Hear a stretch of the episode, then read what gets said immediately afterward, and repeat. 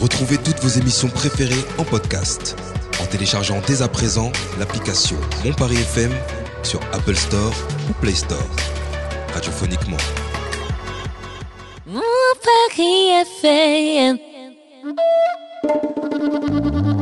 Yes.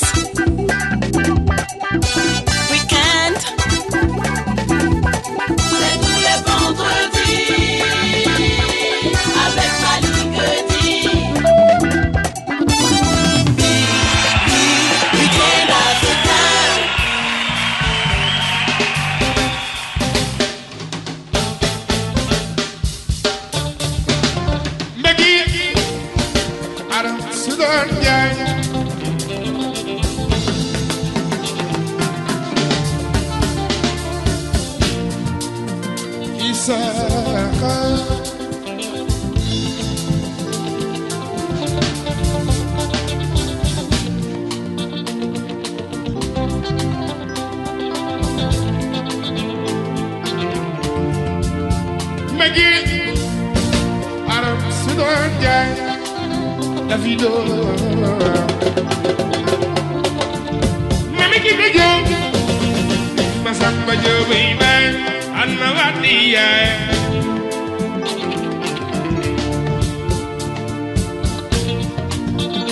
Isaac. Eh.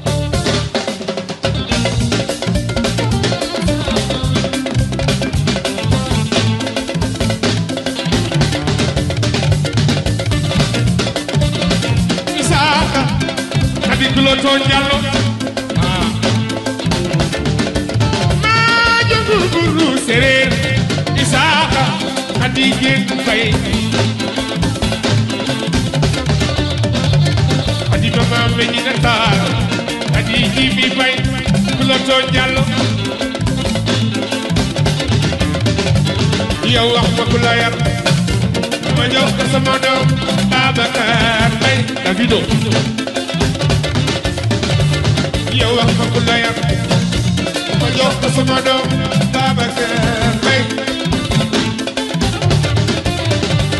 jaga antaja dala antaja baba kemai guru nammi sadio guru dengi na dauda Côte d'Ivoire Côte d'Ivoire Davido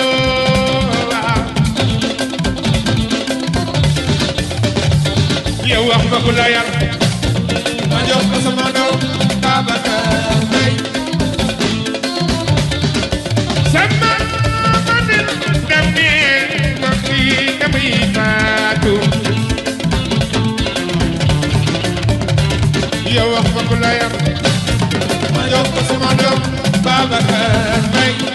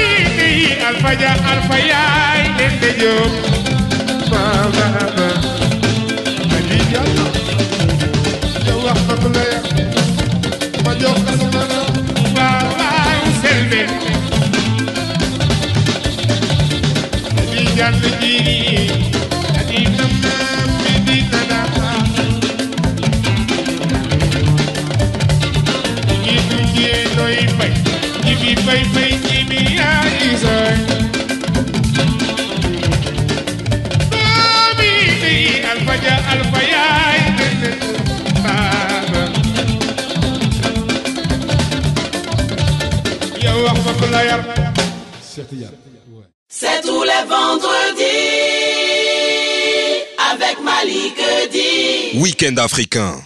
Week-end africain. Ça va bien se passer Non, je m'attendais au générique avec Jésus, je m'attendais au générique. À l'instant, donc, c'était un bugle donc, avec l'artiste euh, sénégalais Keba Sek. Transition toute trouvée parce qu'on reste au Sénégal avec notre invitée. euh, elle s'appelle Aminata Ndiaye. Aminata, bonsoir. Comment ça va? Bonsoir, ça va très bien, merci. Fondatrice de So Park, c'est bien ça. hein? Exactement. On va disséquer tout ça dans un court instant, mais juste avant, je vais saluer mes amis à ça. Salut à ça. Coucou. Comment ça va? Ça va et toi? Bah, Ça va super bien. Bah, Myriam. Coucou. est-ce que là. vous deux, là, vous êtes des- Madame, tu cherchais pas là-bas. Vous êtes Faut des, faire attention. vous êtes des jumelles. Hein. Vous êtes des jumelles. C'est là. Il faut faire comme les femmes bêtées là. C'était comment là même? Je suis pas bêtée. Faut pas m'énerver. Hein. Salut Aboubacar, comment ça va? Moi, ça va pas. Pourquoi Il y a quoi La- La semaine dernière, j'avais rendez-vous euh, chez, euh, comment on appelle ça, médecin du travail. J'ai parlé de toi. Tu sais qu'on est à la radio, on est. Ouais, on est mais je pas sais. Non, mais toi. totalement, je sais. mais On t'écoute, j'ai- Aboubacar. J'ai parlé de Malik. j'ai- qui j'ai s'est parlé de passé Malik. Non, il me parlait de sécurité, de l'emploi, tout ça. Je parlais de Malik. Et t'as dit quoi je te dirai après ce que j'ai dit. Non mais dis à l'antenne. Moi, En je tout cas, tu vas recevoir un courrier. j'ai- peur pour ma place. Je sais pas. Je suis, je me pose des questions. À l'antenne. Bah, je en me pose des, bah oui, en insécurité totalement. Ça m'empêche de bien dormir. m'inquiète là. non mais ça tombe bien parce qu'Aminata elle est là, notre invitée Aminata Ndiaye. Apparemment elle fait des miracles. J'ai entendu des choses sur Aminata Ndiaye. On m'a dit qu'elle fait des miracles dans les cités. Elle arrive à empêcher les enfants, les jeunes de se bagarrer entre eux. Elle, elle jugule en fait, elle régule plus ou moins euh, les, violences euh, qui sont faites dans, les cités notamment et pas mal de choses. Aussi bien elle travaille avec les parents, mais aussi avec les jeunes à travers euh, donc So Parks. C'est quoi So Parks? C'est c'est qui Aminata? Quels sont les objectifs justement de cette structure? On va en parler dans un court instant. Dans quelques instants également, il y aura le journal avec notre ami Abou Bakar. Mais juste avant, on va transiter par euh, la chronique qui va davantage présenter notre invité, Aminata Ndiaye, et c'est l'affaire d'Abou Bakar. Et là qui va là Et là ça va pas Alors aujourd'hui, j'ai décidé d'être différent. Au lieu de présenter l'invité et son association qu'on fera très bien pendant toute l'émission, j'ai décidé de vous poser une autre question. Est-ce que vous savez depuis combien de temps ça existe les RICS Depuis Le de mot- très longues années. Oula. Le mot étymologiquement? Non, le, le- le phénomène des RICS. Est-ce que vous savez depuis combien de temps ça C'est existe humain, c'est humain. je pense. moi, je sais C'est- pas, c'est- depuis, c'est- c'est depuis la nuit des temps, les gens se sont toujours battus, non? C'est quoi le problème? Waouh. C'est L'invité a comme ça peut-être un élément le sujet, euh, Malik. Bah oui. euh, Qu'est-ce qui te prend? ouais, le sujet doit être violent aussi dans, dans, dans je la sais façon pas, les de esprits. l'aborder. Ouais. On plante le Personne décor n'a- personne n'a une de réponse. pas- à 1700, Là, mais 1800. je- on va demander à l'invité, elle est un peu plus spécialiste que vous quand même. Et plus discipliné surtout. Plus discipliné, je ne sais pas. Mais en tout cas, euh, c'est un phénomène qui, euh, qui date depuis très très longtemps.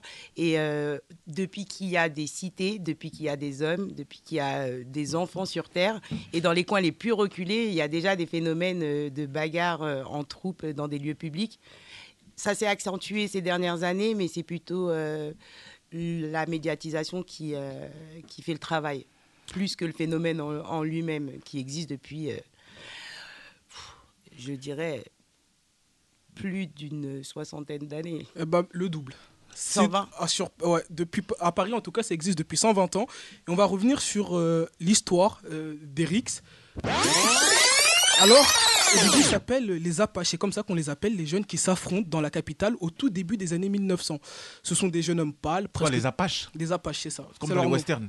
Bah, c'est pas les Oh, westerns, en fait, c'est c'est des peuples euh, amérindiens. Amérindien, ouais, tout à fait. Euh, bon, euh, évi- voilà, c'est un D'où peu. la- d'où c'est le rappel des une westerns, connotation en fait. extrêmement stéréotypée Ouais. euh, Ouais, je des vois. populations amérindiennes.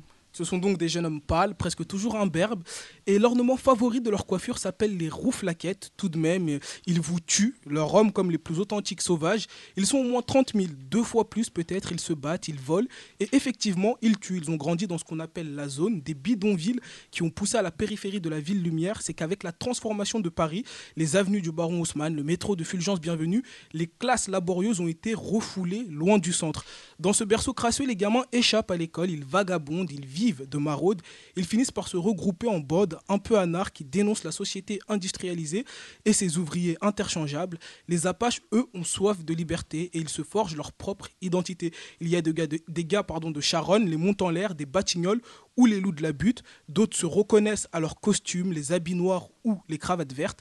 D'ailleurs, un Apache, on ne peut pas le rater. La casquette sur le côté, un foulard noué qui peut devenir une arme, pantalon pattes d'éléphant, veste d'ouvrier, bottines très lustrées, quelques tatouages aussi et un couteau dans la poche. Ils ont leur code d'honneur et aussi leur langage, l'argot qui leur a survécu, les condés, les darons, le taf, la thune. À la fin des années 50, une nouvelle panique politico-médiatique eut lieu autour des bandes de blousons noirs.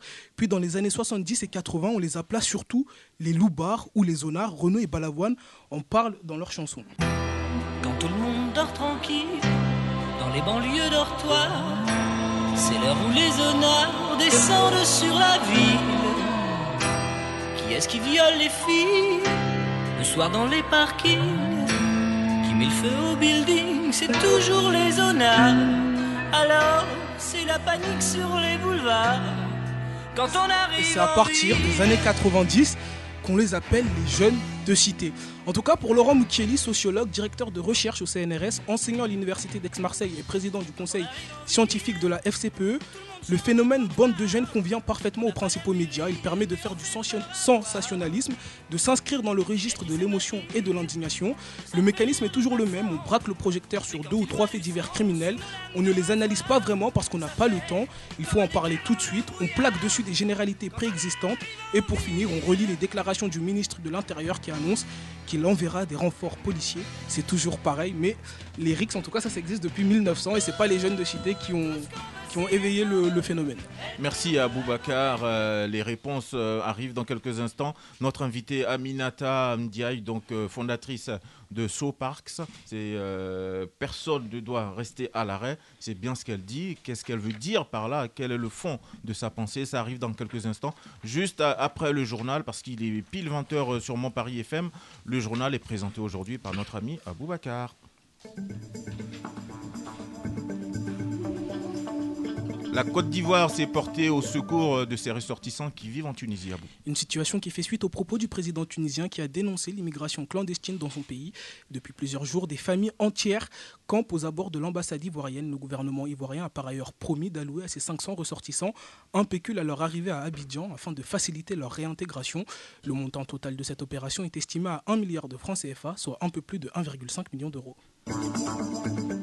Le carburant chez Leclerc est vendu à prix coûtant ce week-end. Invité sur France Info, Michel-Édouard Leclerc a annoncé que le carburant serait vendu à prix coûtant dans ses 696 stations-service. Cette offre débute dès ce vendredi et prend fin dimanche, une opération qui intervient au moment du retour de vacances de nombreux Français et avant la journée de mobilisation contre la réforme des retraites prévue le mardi 7 mars. Resto du cœur, la précarité touche de plus en plus les jeunes. L'association compte une hausse de 22% de personnes en difficulté alimentaire depuis le lancement de la 38e campagne en novembre, ce qui correspond à 160 000 personnes, des familles avec des enfants, des travailleurs et de plus en plus de jeunes, selon Patrice Douret, président des Restos du Cœur, la moitié à moins de 25 ans. Il tue sa femme à coups de couteau, puis se défenestre. Une femme a été retrouvée morte jeudi soir, victime de 11 coups de couteau à son domicile de Melun en Seine-et-Marne. Son compagnon s'est tué en se jetant par une fenêtre, a-t-on appris ce vendredi de sources policières. Le parquet de Melun a ouvert une enquête pour homicide volontaire par conjoint. Pour rappel, le nombre de féminicides en février dernier était de 11. Ashraf Hakimi, mis en examen pour viol. Le défenseur marocain du PSG a été mis en examen jeudi pour viol, a déclaré ce vendredi le parquet à Nanterre, qui s'était auto-saisi de l'affaire après qu'une jeune femme a déclaré avoir été violée par le joueur. Le joueur âgé de 24 ans a été entendu jeudi par les enquêteurs de la Sûreté territoriale des Hauts-de-Seine, puis mis en examen par un juge d'instruction et placé sous contrôle judiciaire. Et la météo pour finir Les nuages pourraient résister au sud de la Garonne avec quelques bruines ainsi qu'au nord de la Seine. Ailleurs, les éclaircies sont plutôt belles, bien que la Corse reste encore assez variable. Il fera demain 8 degrés à Paris, 15 à Perpignan et 12 à Brest. Merci à vous. Invité de Week-end africain, aujourd'hui on l'a dit, euh, Aminata Ndiaye, fondatrice de So Parks. Aminata, rebonsoir. Rebonsoir. Alors, euh, So Parks, ça, c'est quoi exactement? Alors, SoPark, c'est une entité euh, qui, qui a un slogan qui est Personne ne doit rester à l'arrêt, puisque euh, l'idée principale est d'aider les personnes à se mettre en mouvement sur quatre axes différents qui sont parentalité, citoyenneté, éducation et insertion. Mhm. Et, euh, Quelles sont justement les, les motivations qui ont permis de la naissance de So Parks Alors, les motivations sont euh, à la fois humaines et euh, professionnelles. Éducatrice spécialisée de formation, euh, j'ai beaucoup travaillé au sein de structures auprès de jeunesse et de parents. Et en fait, au bout d'un moment, on a un plafond de verre au-dessus de la tête et on se rend compte que dans l'institution, on peut faire beaucoup, mais le plus gros du travail se passe hors institution. Et c'est comme ça que Sopark s'est né, avec l'idée d'aller vers les habitants et de les envoyer vers le droit commun une fois qu'on aura travaillé ce lien de confiance avec eux et euh, d'équilibrer en tout cas le rapport euh, humain euh, en étant euh, autre, au- vu autrement que euh, l'institution. Et Sopark, ça existe déjà depuis combien de temps? Alors l'association est née euh, en 2014 euh, avec une amie à moi. euh, on avait pensé à cette initiative puisque nous, on est du territoire du 93, donc Villepinte. Et à l'époque, entre Villepinte, Sevran, Tremblay, il y avait des conflits, sachant que le droit commun était dispatché sur les différentes communes et c'était compliqué de, de passer d'une ville à l'autre en échappant aux bagarres euh, qu'il pouvait y avoir euh, sur le territoire à l'époque. Et c'est comme ça qu'est née l'initiative. C'était à ce point-là. Exactement. Ça fait peur, les amis. hein. Ah, Et euh, justement, c'est tout ce qui a motivé Soparks euh, aujourd'hui? Euh, juste une question, tu parles de droit commun. euh, Qu'est-ce que ça signifie? Alors le droit commun, en fait, ça va être euh, toutes les propositions qui vont être faites par les communes, par les territoires, donc le CCAS, le Pôle Emploi, tout ce qui relève de l'État. Les structures administratives. Exactement. Et donc, toi, ce que tu as souhaité faire, c'est humaniser justement cette relation avant que les personnes les voient uniquement comme des institutions administratives. Exactement. Le souci dans l'accompagnement éducatif, souvent, c'est qu'il y a un amalgame qui se fait dans la tête des gens. Euh, quand on vient nous rencontrer pour euh, demander de l'aide pour son enfant, par exemple, eh ben, les gens pensent que tout de suite, il va y avoir euh, un- une enquête administrative euh, ou qu'il va y avoir de la dénonciation, que leurs mensonges peuvent être mis en avant.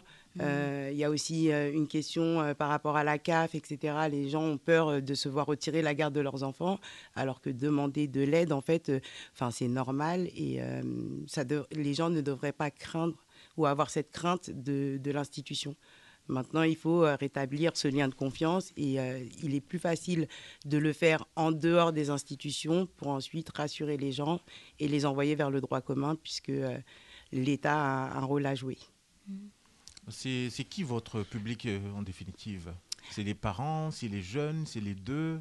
Alors justement, nous, on a un large public puisqu'on touche aussi bien euh, les particuliers, donc les parents et les jeunes, mais aussi les institutions et les associations qui peuvent faire appel à nous pour travailler avec euh, le- leur public. Mais on accompagne également les professionnels à travers de la régulation d'équipe pour mieux comprendre et ajuster une posture face aux jeunes.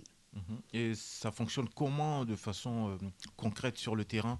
Alors, comment ça fonctionne de façon concrète? Donc, euh, quand on a euh, un besoin identifié ou une problématique, on peut partir sur la parentalité, puisque aujourd'hui, il y a un, gros- questionnement, mais qui date depuis longtemps, sur cette question d'accompagnement à la parentalité. Une structure va faire appel à nous en nous disant, voilà, nous, on souhaiterait mettre en place des temps, des espaces de parole pour les parents, pour pouvoir... aborder avec eux les problématiques de leurs enfants. Et nous, on va intervenir à ce moment-là pour créer un espace euh, où la parole va être libre dans un premier temps, mais euh, à travers le débat, c'est avant tout euh, un espace d'échange, mais aussi un réel diagnostic pour les professionnels qui vont pouvoir adapter leurs propositions en fonction de, ce que les gens disent. Mhm. Euh, régulièrement, quelles sont les problématiques auxquelles vous faites face? Alors, on est beaucoup sollicité sur euh, les violences urbaines, les RICS, euh, sur la parentalité, mais en tout genre, l'accompagnement à la parentalité, mais aussi euh, comment avoir des outils pour accompagner, pour poser le cadre avec les enfants, le- le- les échanges avec les institutions, notamment avec l'école. On a aussi beaucoup de demandes autour du harcèlement scolaire, mais pas que, les violences faites aux femmes aussi. Donc, euh, à travers le débat, l'avantage, c'est qu'on peut aller sur différentes pistes. Dès qu'il y a souffrance, l'éducateur spécialisé à sa place. Du coup, ça nous laisse un champ des possibles euh, qu'on peut, euh, qu'on peut Exploiter exploiter. Exactement, merci. Ça J'ai pas vraiment de questions, mais ce qui m'intéresse, c'est que vous avez plusieurs pôles. hein, je pense que vous l'avez très bien évoqué. Euh, comment est constituée votre équipe aujourd'hui pour prendre en charge toutes ces demandes? Parce qu'il y en a beaucoup, j'imagine. Exactement. Alors aujourd'hui, euh, on, on a une équipe pluridisciplinaire euh, avec euh, de nombreux auto-entrepreneurs qui vont pouvoir nous accompagner en fonction des différents besoins. Euh, tout ce qui va concerner l'éducation spécialisée, bah, du coup, c'est moi qui vais m'en charger. Après, je suis accompagnée également d'un animateur euh, socio-éducatif, euh, d'un conseiller en insertion. Et ensuite, à la carte, en fonction des demandes, on, on a un réseau avec lequel on travaille. Parce que du coup, la parentalité est un sujet qui est assez complexe. Exactement. Vous avez énormément de troubles psychiques qui peuvent perturber du coup cette parentalité. Comment vous faites pour prendre en charge ces enfants ou ces parents qui peuvent être atteints d'un trouble Alors déjà, dans un premier temps, notre rôle à nous, ça va être vraiment cet espace de parole pour qu'il puisse y avoir une conscientisation et ensuite de pouvoir accompagner les gens, les rassurer pour qu'ils puissent euh, aller euh, vers le professionnel euh, de santé quand il y a un, trouble psychique. Là, on est bien vers l'accès aux soins et on n'est plus seulement dans l'accompagnement éducatif. Donc l'idée, c'est de favoriser en fait l'aller vers. On sait aussi que dans les quartiers, euh, il y a une forte communauté euh, qui vient d'ailleurs et pour lequel euh, aller voir un psychologue, c'est pas forcément quelque chose qui est dans la culture. Et puis il y a un amalgame en fait. Aller chez le psychologue, bah, les gens nous disent tout de suite non mais je suis pas fou, j'ai pas de problème. Et, et du coup il y a tout un travail justement à faire hors les murs pour rassurer les gens et pour leur dire que finalement, tout à chacun, on peut aller consulter, déposer la parole avec un professionnel neutre. Et, et surtout, ce qui se dira là nous leur permettra d'évoluer, de se soigner, d'aller vers le soin, mais surtout, ça sera confidentiel. D'accord. Et depuis 2014, vous avez des taux de chiffres pour suivre l'évolution de vos personnes qui viennent vous rencontrer? Je ne sais pas si on peut appeler ça des patients ou des clients. Non, c'est euh, juste des personnes, ça, c'est très bien le, mot personne.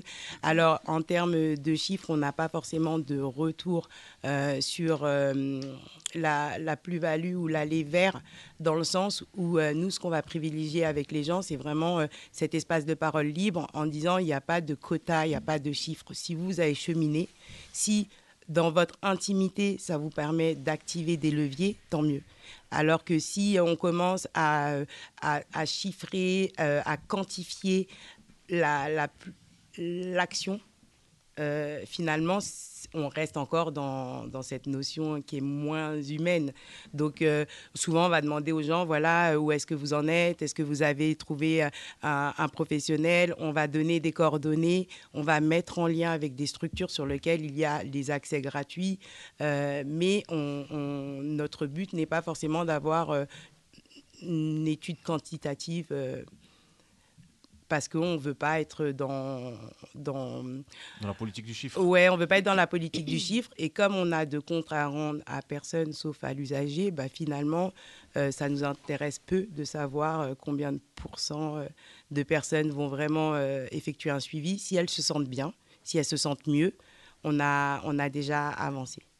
Bravo à vous. Merci.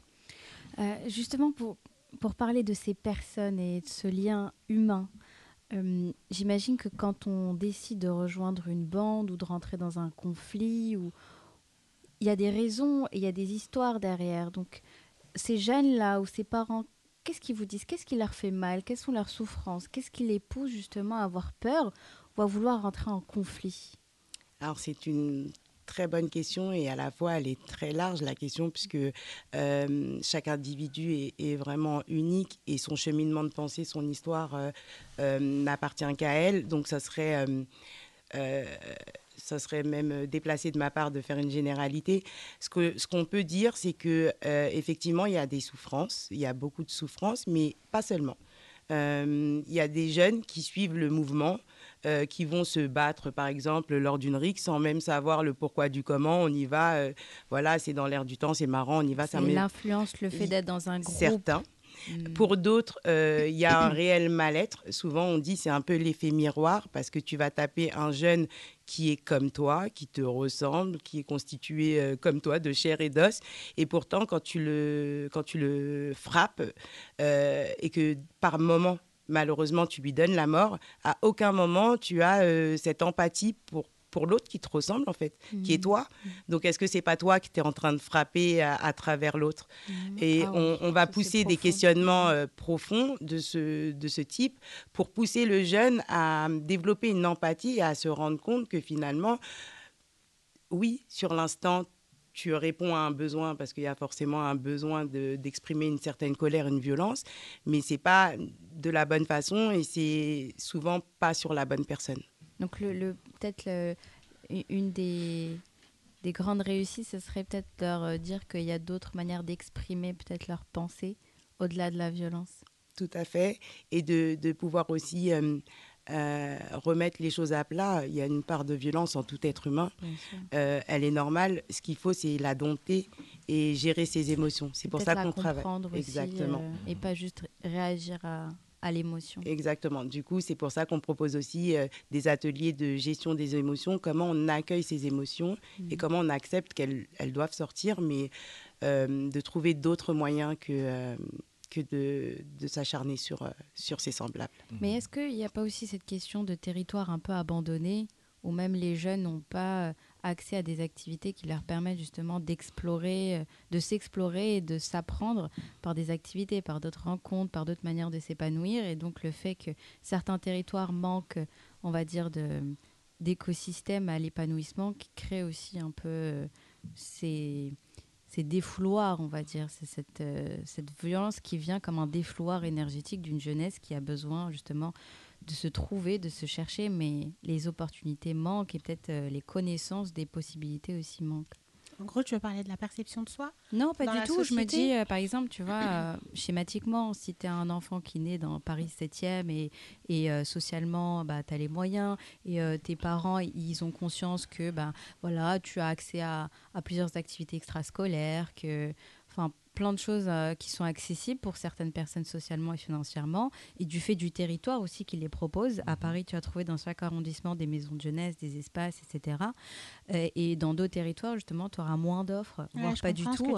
Et donc, euh, bah, le jeune n'a- pas, euh, on va dire, d'opportunités pour En pratiquer des comparaison, par activités. exemple, Stein ou euh, oui, euh, qui sont complètement euh, dépourvus de, De structure, de ouais. structure pour que le jeune, Qui on sait que voilà, les jeunes, ils ont besoin de, de se défouler, de faire du sport, de l'art, de discuter, d'échanger, de s'épanouir, de sortir de leur zone de confort. Et quand ces territoires, justement, manquent, eh ben, est-ce que c'est une raison? Et si c'est une raison, ben, est-ce que vous, étant peut-être lien avec l'administration, comment vous faites en sorte peut-être que qu'ils trouvent une réponse à ce manque? Alors, euh, très, très intéressant comme, euh, comme, euh, comme, euh, comme propos parce que, alors, il y a des jeunes certainement qui manquent d'activité et qui, du coup, trouvent un, un espace ou une, une, euh, une, euh, on va dire, une activité en elle-même que d'aller euh, ou se parler d'influence, bah voilà, Mais- c'est- c'est un moment où on se retrouve entre jeunes, alors qu'on pourrait très bien se retrouver au tennis aussi entre Mmh. jeunes, ou au basket, ou au foot. Il y a plusieurs questions dans, dans ce que vous avez dit. La première, c'est que euh, les RICS, ce n'est pas uniquement euh, les quartiers euh, en zone prioritaire euh, où il manque d'offres. Au contraire, dans les quartiers prioritaires, aujourd'hui, euh, la multitude d'actions qui est mise en place, le tissu associatif qui aussi vient pallier euh, les carences de territoire est très très riche. Euh, il y a de plus en plus d'initiatives, mais il y a des territoires où euh, c'est pas des QPV. euh, là, on a été euh, appelé euh, récemment dans l'Oise, dans une petite ville. Quand on est arrivé, c'était un petit village. Enfin, le coin paisible, qui a l'air paisible. Et pourtant, les jeunes sont euh, impactés par les RICS. Ça veut dire qu'il y a un phénomène, je pense, de- d'expression de, la violence. Il y a aussi les réseaux sociaux, la place des réseaux sociaux, parce que euh, c'est là aussi que se passent beaucoup de choses. Euh, on a envie de ressembler, on a envie d'être en compétition, en rivalité. C'est pas uniquement dû au manque d'offres qu'il peut y avoir sur, sur les territoires. Cependant, certains jeunes disent qu'il leur manque des lieux où ils ont euh, besoin et envie de se retrouver euh, sans forcément qu'il y ait une offre euh, éducative ou de loisirs. Juste un lieu où ils peuvent se poser, se rencontrer, euh, discuter et peut-être avoir à la portée des actions des adultes qui soient là, mais pas forcément avec une proposition d'activité. Donc je pense qu'il faut apprendre à la jeunesse, oui, comme vous l'avez dit, à se rendre compte du champ des possibles, mais c'est beaucoup plus complexe que ça, je dirais. Donc en fait, c'est pas l'élément déclencheur. C'est un peut-être. C'est C'est- un des facteurs, c'est voilà, ça peut être un, mais c'est multifactoriel. Ah bon? Comment vous expliquez aux jeunes qu'il ne faut pas se battre pour un territoire alors que les adultes eux-mêmes se battent pour des territoires? On le voit avec le conflit euh, Ukraine-Russie. Est-ce que les adultes aussi, ils vous compliquent pas un peu votre travail à vous? Quand on voit qu'eux-mêmes, ils sont dans ce schéma-là, aller expliquer à des jeunes, ouais, ne vous battez pas pour un territoire alors que... Mais je prolonge la question d'Abou, hein, parce qu'on voit même aussi des joutes verbales euh, au niveau donc, de l'Assemblée nationale, Nationale, par ouais, exemple. hein, euh, je veux dire, c'est la Est-ce qu'ils vous rendent pas le travail plus compliqué, ouais, D'une certaine forme de violence. Parce que les enfants suivent énormément les comportements, les réactions des adultes, en fait. Tout à fait. Surtout quand c'est des adultes qui sont, semble-t-il, Être euh, l'exemple. l'exemple. Exemplaire. Et ben du coup, justement, euh, vous répondez aussi un peu à la question, c'est sociétal et c'est pour ça que Sopark se veut aussi euh, très présent dans les actions de parentalité, puisque nous, en tant qu'adultes, nous sommes l'exemple. Euh, les adultes dont vous parlez sont certainement parents pour la plupart, et du coup, quel est l'exemple qu'on donne à la jeunesse? Nous, ce qu'on dit aux jeunes, ce n'est pas forcément ne te bats pas pour ton territoire, c'est bats-toi différemment pour ton territoire. Tu peux appartenir à ton territoire à travers des, actions bienveillantes, valorisantes, qui mettent en lumière ton quartier, sans pour autant être dans la violence. Ce qu'on dit aussi, c'est que effectivement, on demande aux jeunes des choses que nous-mêmes, adultes, on n'est pas en capacité de faire. Donc nous, à travers Sopark, ce qu'on va leur dire, c'est surtout, oui, Aujourd'hui, on vit dans une société où même les adultes font preuve de violence verbale, euh, voire physique. Vous parliez euh, à l'instant, euh, au moment du journal, de, de, ce, de ce féminicide et de cet homme qui se défenestre. Donc tout ça, c'est une réalité. Et après, les enfants sont en pleine construction, donc ils se construisent aussi à travers la violence de la société, notamment à travers des membres du, de l'État qui, qui nous représentent et qui peuvent se laisser dépasser par leurs émotions. Mais nous, ce qu'on dit aux jeunes, c'est que justement, les émotions doivent être travaillées. Quand elles ne sont pas travaillées, elles laissent place à une frustration. Et cette frustration va se manifester tôt ou tard dans une joute verbale ou physique. Et ce qu'il faut, c'est que les enfants aient les moyens de comprendre ce qui se passe en eux pour mieux euh, euh, s'adapter et euh, exprimer leur colère. Ce que beaucoup d'adultes ne savent toujours pas faire, je vous l'avoue. Je suis d'accord. Euh, justement, Aminata Ndiaye, euh, je souhaite qu'on s'arrête un peu sur les différents axes de réflexion, hein, parce qu'il y en a beaucoup, la citoyenneté, la lutte contre les RICS, l'éducation, l'art du débat, euh, la parentalité, entre autres. Euh, la citoyenneté, comment vous vous y prenez justement une fois que vous vous retrouvez avec les jeunes, voire même avec les parents?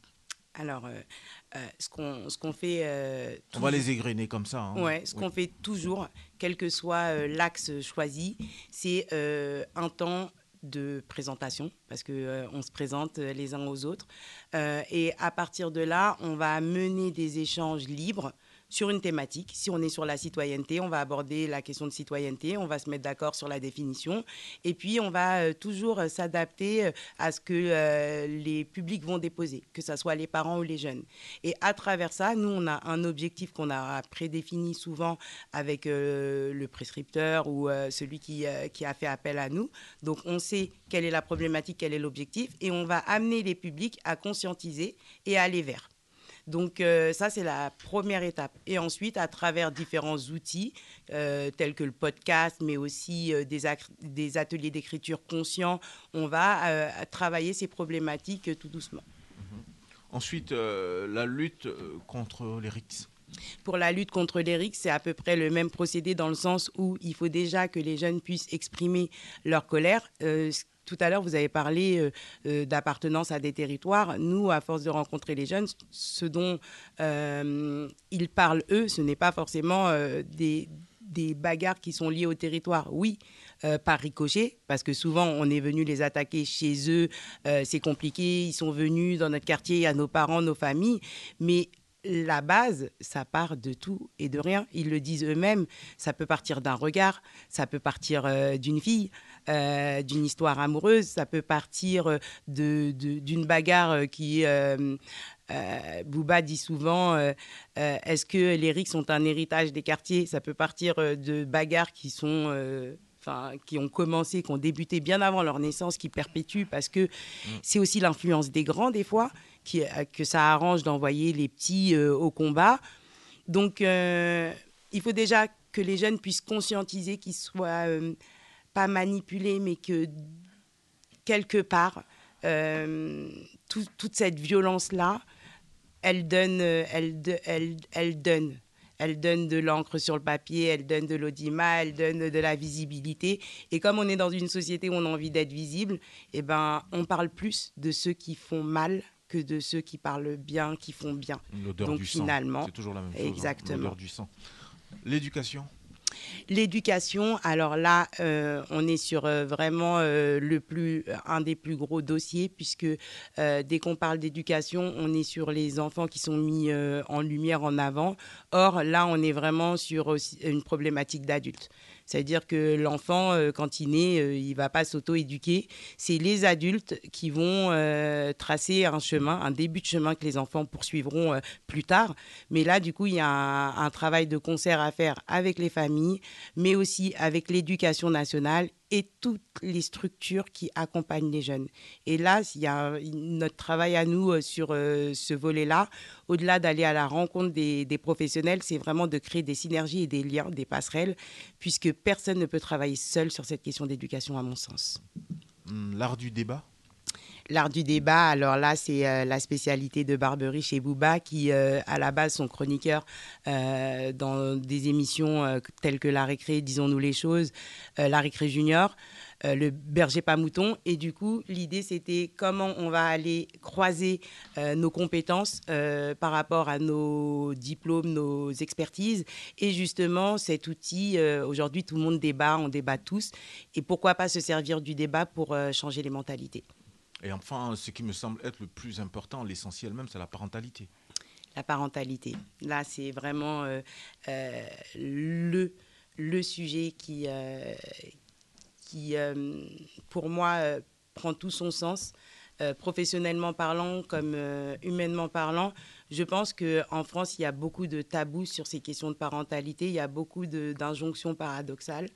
En tant que parent, c'est difficile aujourd'hui euh, de pouvoir être présent pour ses enfants en même temps de se débrouiller pour aller travailler. Il y a des familles monoparentales, elles n'ont pas le choix, elles doivent euh, l'inflation, enfin, il y a tellement de choses que du coup les gens sont débordés et en plus il y a eu ce mouvement avec euh, cette éducation positive où les gens lisent des livres et essayent de les appliquer sur leurs enfants alors que le livre, euh, le spécialiste qui a écrit le livre, il a beau avoir rencontré un milliard d'enfants, il ne vous a pas rencontré vous, il n'a pas rencontré vos enfants. Donc À tout ce qu'il a écrit. À titre d'exemple. Bah, euh, par exemple, euh, euh, aujourd'hui, on a des livres qui disent ce qu'il ne faut pas dire à son enfant. Ne jamais dire non. Ne jamais dire non. Alors incroyable. attention, je pense qu'il y a une manière aussi de lire. Ah, notre- Exactement. Notre, notre psychologue, Lecture, notre euh, psychologue va intervenir. Non, ça. je vais pas intervenir. hein. Je vais Si. pas intervenir, je vais pas contredire. Je veux juste rappeler à Myriam, euh, qui du coup euh, affirme et confirme euh, ce propos. euh, L'éducation positive, elle ne dit pas de dire oui à son enfant en permanence. L'éducation Non, positive, que- elle nous qu'elle ne dit pas, accompagne. c'est l'interprétation de certaines les gens se personnes oui, qui avec une proposent une, méthodologie à, à certaines personnes. Donc, comme ces personnes-là euh, s'érigent en tant que euh, leaders d'opinion, parce qu'elles ont écrit un livre, parce qu'elles ap- apparemment ont une connaissance, Mhm. bah, les personnes se fient à ce leader d'opinion et considèrent que ce qu'il peut dire est juste. Mais effectivement, dans toutes les méthodologies, même euh, de, de comment on élève son enfant de la naissance à, à nos jours, j'allais dire, Jusqu'à nous. jusqu'à nous. Enfin, il y a tellement de manières de le faire. Elles sont Mm. intrinsèquement liées, je pense, à tout l'écosystème familial et parental qui Mm. peut déterminer comment, euh, comment Mm. faire pour que l'enfant s'épanouisse au mieux. Mais il n'y a pas, on va dire, de méthodologie miracle. Il y a des choses qui relèvent du bon sens, de la bienveillance, de la compréhension.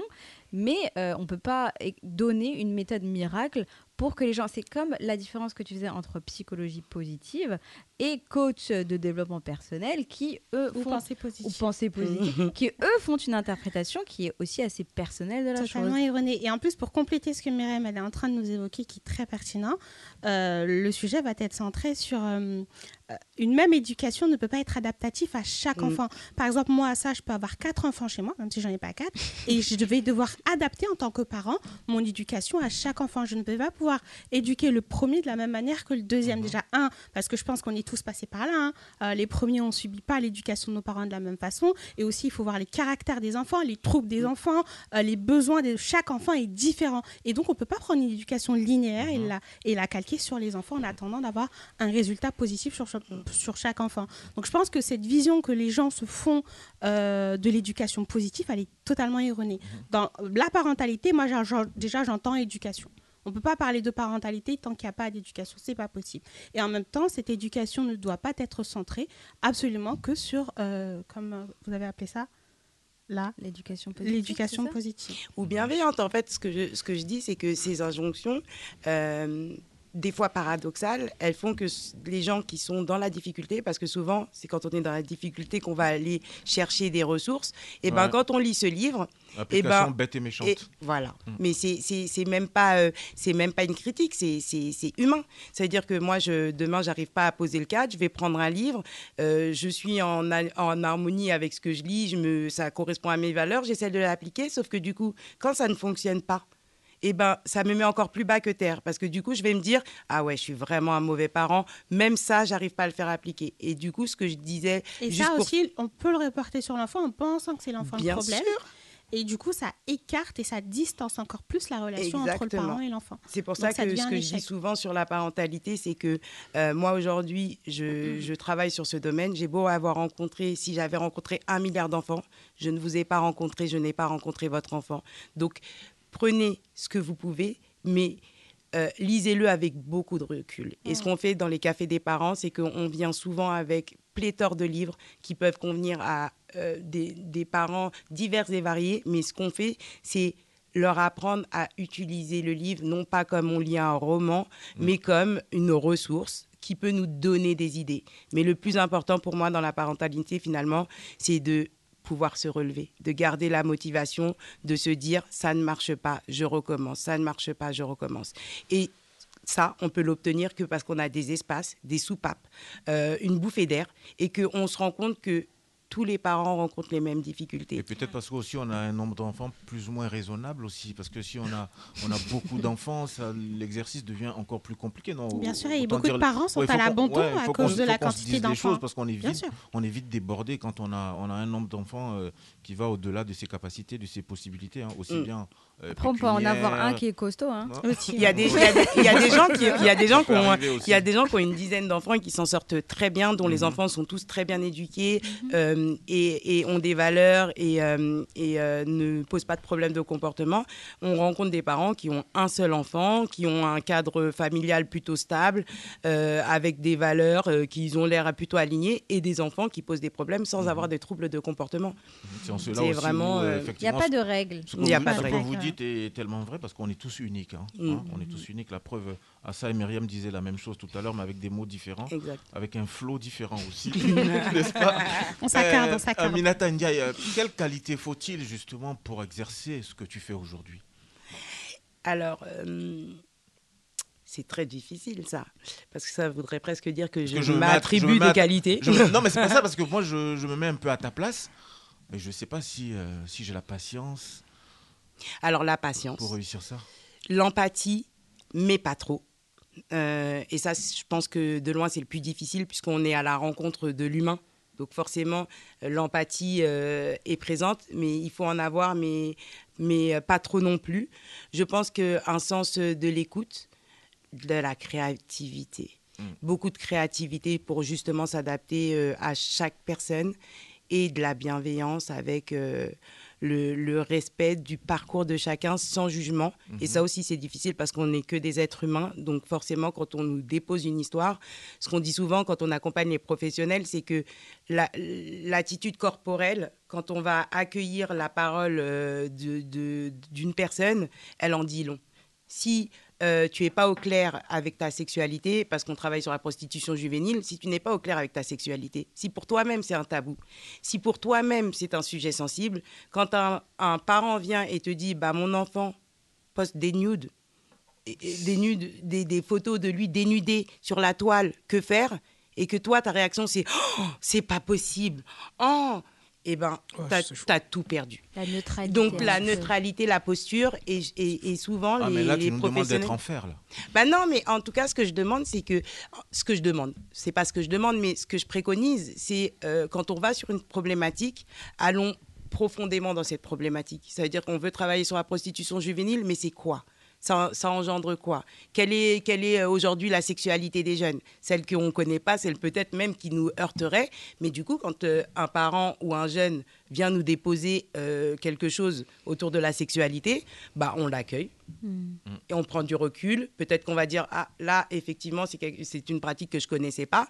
Bah du coup je vais me renseigner ou je vais appeler une collègue qui peut peut-être savoir où il y a telle ou telle euh, entité qui travaille sur. Il y a le NI aujourd'hui qui travaille euh, sur toutes ces questions là. Enfin en tout cas c'est euh, voilà c'est c'est compliqué mais Mais vous y travaillez, vous y travaillez. On y travaille. Et l'éloquence aussi, elle parle très très bien. Ah oui. Ah, merci, c'est très tellement très clair. Merci, C'est merci. la deuxième fois que je l'écoute, je l'avais déjà vu en réunion. Merci. et, euh, toujours impressionné. Merci beaucoup, très, très. Aminata. Je Merci, pense que ça, aide aussi, hein, n'est-ce pas hein Ça aide. hein. oui je pense. Ouais, ouais, ça, ça convainc, hein, n'est-ce pas L'éloquence. hein. On a réussi ici, euh, Aïssatou Thiam, justement, qui nous en parlait il y a déjà quelques semaines de ça. On va se détendre un peu, Ouais pour finir. ouais c'est bien parce que vous avez vu mes épaules elles sont comme ça. Ouais, ouais, c'est ça. Question directe. Question directe. Aminata, est-ce que tu aimerais être ton enfant? Oh oui. Elle m'écoute en plus. C'est quand la dernière fois que tu as pleuré? Hier. Pourquoi? Parce que euh, j'avais une conversation avec ma sœur et en fait, euh, pris d'émotion, j'ai pleuré. Euh, C'était pas lié au Rix et tout ça, non? Non, on n'est pas assez nombreux. Si tu étais un homme le temps d'une journée, que ferais-tu? Je courrais après moi. Vous cherchez quoi? Mon amour. Justement, qu'as-tu fait de fou par amour? Qu'ai-je fait de fou par amour? Oui. Hmm. Je me suis dévoilée, j'ai fait confiance. Que t'inspire le milieu de la cité, de la banlieue? De l'espoir, Quel est ton principal défaut? Le bavardage. On l'a bien vu. hein. Quel est ton rêve? Euh, que mes enfants euh, s'en sortent euh, dans la vie et qu'elles deviennent de bonnes personnes. Et si je te dis un saut parks So parc, personne ne doit rester à l'arrêt. Merci, cher invité. Merci d'avoir été avec nous. Euh, puis euh, plein, plein, plein de succès à ton projet. hein, euh, parce que c'est pas facile, c'est pas évident, mais tu as l'air passionné, déterminé. Il n'y a pas de raison. Ouais, il n'y a pas de raison. On me l'a dit, tu as accompli des miracles. On l'a pas forcément évoqué, mais euh, tout, tout à ton honneur. On l'a fait exprès, hein, parce qu'il fallait pas que tu, tu vois, tu prennes des melons et tout ça. Ouais, tu vois, doucement. Déjà, j'ai déjà enlevé mes chaussures. Heureusement que c'est pas filmé. On a vu que la- la- les chevilles ont commencé à enfler, tout ça. On s'est dit non, il faut calmer le jeu pour lui permettre justement de nous faire encore euh, des choses euh, beaucoup plus dingues que ça. Merci, cher invité Aminata Ndiaye. Merci, Myriam. Merci Malik. Merci à ça. Merci Malik. Vous allez où après, là, les filles Oh, qu'est-ce qui t'arrive Il y a un resto. il y a Tu pas- nous as dit Pas- Parce que t'as pas vu, à vous, Oh les, deux là, c'est des traîtresses. Mais elles vont rester sans nous. hein. Malik, c'est Ah, comme ça que tu nous dis. ça. Après, après Ouais. l'émission, elles vont souvent rester fait, là, tu peux mettre un pays en guerre. Mais ça va occasionner des rixes ici. Toi, hein. tu vas finir au prud'homme, hein, fais attention. Déjà, il y a lui qui a commencé. On va finir, nous. Et tu vas avoir besoin de barberie chez Booba, là. Attention. Merci à Boubacar, bon week-end à toi. De rien. J'espère la semaine prochaine, je serai là. hein. T'as bien bossé aujourd'hui, hein. franchement, bravo. Bah merci. Ouais, trois émissions en plus, tout- Ouais, trois avec franchement, toi. j'ai pensé à toi tout à l'heure. Je me suis dit, ah, t'as manqué Christelle, beaucoup. non Et puis on salue notre Juliette, ami. je sais pas c'est qui. Christelle. les gens ils sont partis depuis deux jours, elle les a déjà oubliés. On, sal- on salue notre ami Guy également. Doc Joe, Daniel, Mandy, euh, toute l'équipe de Mon Paris FM. Et puis, euh, tiens, Doc Joe qui vous fait un bisou, il était dans les studios tout à l'heure. on l'a- vu. vu, on l'a vu de loin. euh, Justement, on pensait qu'il était au ski, mais non, il était déjà sur Paris. Tiens, on va s'écouter hein, une chanson que Assa aime très très très bien. Ah bon, c'est laquelle? Ben, on découvre ça grâce à Jason et puis on se dit à vendredi prochain. Ok. Salut. À vendredi prochain, la team.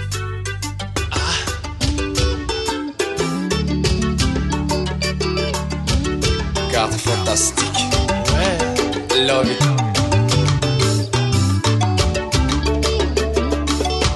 Revo, revo. Bertrand Eva, arrangeur intelligent. C'est celle à qui je mens. Albert Fongang, Celle à qui je mens. C'est celle à qui je mens. Clément Éboué. Celle à qui je mens. Si je te cache des choses souvent, c'est pour éviter que tu me quittes en pleurant. Car y a des vérités qu'on n'avale même pas avec le temps. C'est pourquoi moi je te mens. L'homme parfait n'existe pas, qui dit le contraire, il ment. L'amour est compliqué, moi je t'ai dans le sang. Hey bébé, c'est là qui je mens. Koni Touré, C'est là qui je mens. Maria Moukoulibali, Tu es celle à qui je mens. Mireille Zokora, C'est là qui je mens. Brandon Niap, Tu trouves que ma bouche est trop sucrée. Mais la vérité, bébé, elle est souvent salée. Donc moins tu sauras, et mieux on se sentira. C'est mieux que je te mente. Parce que les hommes sont même père, même mère. Qui dit le contraire, il ment. L'amour est compliqué, moi je t'ai dans le sang. Eh, eh, eh, c'est là qui je mens. Maman Evelyne du président Méa. C'est là qui je mens. Mm, Caroline da Silva. C'est là qui je mens. le très ancien Yves Canet. C'est là qui je mens. Je te jure, je te jure sur tout ce que je cherche. Ce que tu as vu là, tu as peut-être rêvé. Ceux qui t'ont raconté, ils t'ont peut-être blagué. C'est un malentendu, tu as peut-être confondu, chérie. C'est quoi le problème? Tu sais bien que je t'aime, je suis toujours le même. Je fais comme l'ONU et je te mens pour ton respect, pour garantir la paix. Sais bien que je t'aime. L'homme au cœur grand comme l'univers, Honoré Nguetsa. L'ambassadeur Fino, président Kanté Faro. Ja Prince Awaga, Yannick et Kanza. La force, la forteresse, Roga Forlan. L'international Juma Saïd, Patrick Malo. Merci à toi, Exit Premier. Mon Paris FM.